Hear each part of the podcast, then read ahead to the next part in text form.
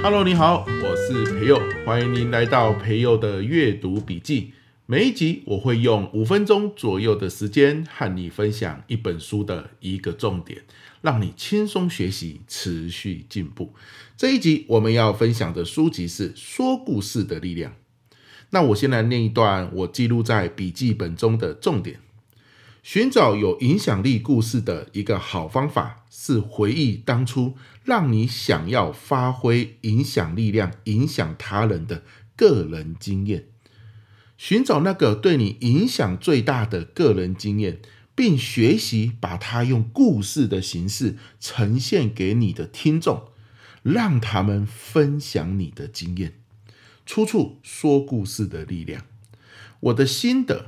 OK，那其实《说故事力量》这本书啊，我一直把它形容为是一本故事捕梦网。意思是什么呢？就是说，其实我们生活中有非常非常多的故事。有一句话是这样子说的嘛：当你工作十年以上，人们会怎么称呼你？有人会说是老鸟，是资深人员，是专家，这些都对。不过从故事的角度来说，当你工作十年以上，人们会称呼你为有故事的人。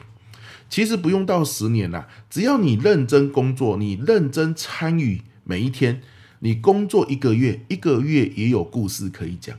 那不要说是工作啦，你认真生活，哪怕是一星期，一星期你也会有故事可以讲。你看现在很多的 YouTuber 啊，或者是很多的这个写文章的高手，为什么他们每天都有很多故事可以说？然后呢，连接到他们想分享的重点，因为他们很认真的观察他们生活的每一天。与人互动的每一刻，好，那如果我们也想像他们一样，诶，俯拾即来，随手可得，都是故事，我们要怎么做呢？你看哦，这本书现在跟你分享这一招，叫做，请你回想，可能在你生活中、家庭里、工作中，你试图影响他人的经验，那不管成功或不成功哦，都是一个好故事。好，这个想要影响别人的这样的一个过程，它可以去我们再往回探索这个故事的意义是什么。好，我举个例子，当我看到，诶，原来可以透过回想我曾经想要影响他人的经验的时候，我就想到啊，我小时候住在屏东的那个三合院，那常常和许多孩子玩在一起，年纪都差不多。那我记得有一个男孩年纪和我一样大。我们最常一起玩，他有个坏习惯，就是喜欢含着自己的手指。那小时候的我，妈妈有教我嘛，说这样子很脏，我就硬把他的手指拉出来，但是他竟然又把手指含回去，来来回回好几次之后，有一次我就生气了，我一生气，竟然直接打了他一巴掌，他马上哭了出来。跑回家向妈妈告状，他妈妈又很生气，跑来向我妈妈告状。我妈妈很生气，跑来打了我一巴掌。所以我打他的一巴掌，最后我自己又换回来了一巴掌。哦，这不知道算不算是质量守恒定律？总之呢，我就是被揍了一顿。但是我被揍的一点都不值得。为什么？因为我下次再遇到我这个玩伴的时候啊，他依然把手指含在嘴巴里。我当时非常受不了他，可是我现在很感谢他，因为他让我知道，强迫并无法改变一个人的行为，要找到强迫以外的方法才行。那这就是为什么我们要学习说故事的技巧嘛。或许我那个时候跟他讲一个，有人因为含着手指，然后生病很严重，都不能出来玩的故事，他可能就不会含手指了。我打他一巴掌，这种强迫的方式，不仅自己遭受了伤害，因为我妈跑来扁我嘛，而且对他一点效用没也没有，对不对？好，所以你看，这就是一个我小时候尝试影响他人的经验。失败了，可是失败了也是一个好故事。OK，那我这个是回忆到我幼稚园的时候发生的事情了嘞。好，那幼稚园、国小、国中、高中、大学出社会，出社会十年之后，交女朋友、男朋友，组建家庭，生了小孩之后，每一个阶段，我我们把它拆分开来，细细的去想，会不会啊？其实都有很多我们尝试影响他人，不管成功还失败，你把它找到，这就会是一个好故事。好不然，我现在就是出一个任务给大家。我们从来没有在阅读笔记的时候出过任务，对不对？好，请你想一想，在你工作的前三年，前三年应该算是工作的，算是新手，算是菜鸟，对不对？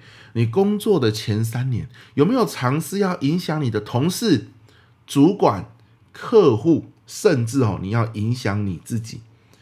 有没有这样的一个故事？不管影响的是成功还是失败，好，有这样的故事吗？好，欢迎你来跟我们分享，OK 吗？好，那我就举个例子啊，我最后想到我自己出了这个任务，自己总要讲一下嘛。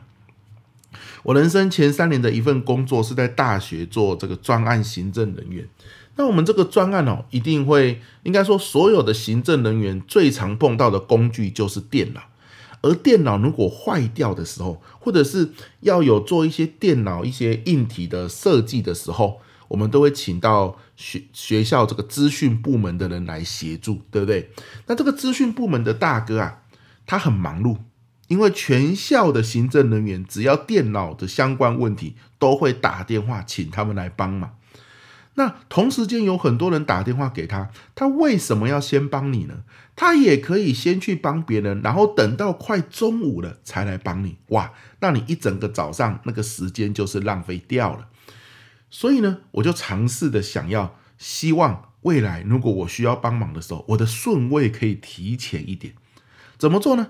我发现他喜欢打篮球，我那个资讯部门的大哥啊，负责我们这一趴的哈，这个院区的。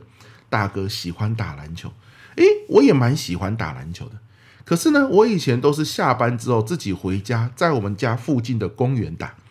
我现在呢，就带了球衣，带了球鞋，带了换洗衣物。下班之后，这位大哥就会在我们学校的篮球场打球，我也跑去篮球场打球，而且我刻意看他在哪个球框，我就跑去跟他一起打，可能跟他组队。可能跟他不同队没有关系嘛，但是打了三四次之后就变成什么关系？球友的关系。于是呢，打完了总是会下场，场边喝水休息的时候就可以聊两句。诶，你是什么部门的啊？然后大哥就问我啊，我是这个电资学院啊，这是一个学校的院所。哇，你是电资学院的，我很像之前有看过你。我说大哥，对啊，有些时候你会过来哈，我有电脑有问题，你会来帮我，真的非常感谢。哎呀，不用谢，不用谢，大家一起打球的嘛，有什么好谢的？以后有什么需要，一通电话打给我就对了。各位，自从我去打球之后，慢慢的，只要我需要资讯部门的帮忙，一通电话过去，我通常的顺位不会掉于前三名，除非前面有那种一级主管。对不对？哦，他请资讯部门帮忙，那当然啦，大哥一定先去帮主管嘛。可是只要主管帮完之后，接下来的顺位就是我，所以通常我不用等太久。诶，你看，这是一个我尝试影响他人而成功的故事。那这个故事告诉我们什么？因为哈，假设今天你的工作是和人合作有关的，那人哈是感觉的动物。你跟他说破嘴说：“哎呀，我的工作现在很重要，你为什么不先来帮我？你知道我的工作它会影响多少人吗？你知道我的主管有多急吗？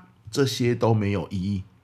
唯有你跟他干嘛？建立感情，你跟他建立关系。”哦，所以之前美国有说嘛，关系啊是个专有名词。如果你要跟华人社会做生意，你就要跟他们建立关系。关系怎么建立，并不是送礼啊，送礼当然是其中一招啦。可是呢，我们不不可能说啊，跟我们的同事还送礼嘛，这样很奇怪，对不对？可是呢，一起喝喝咖啡。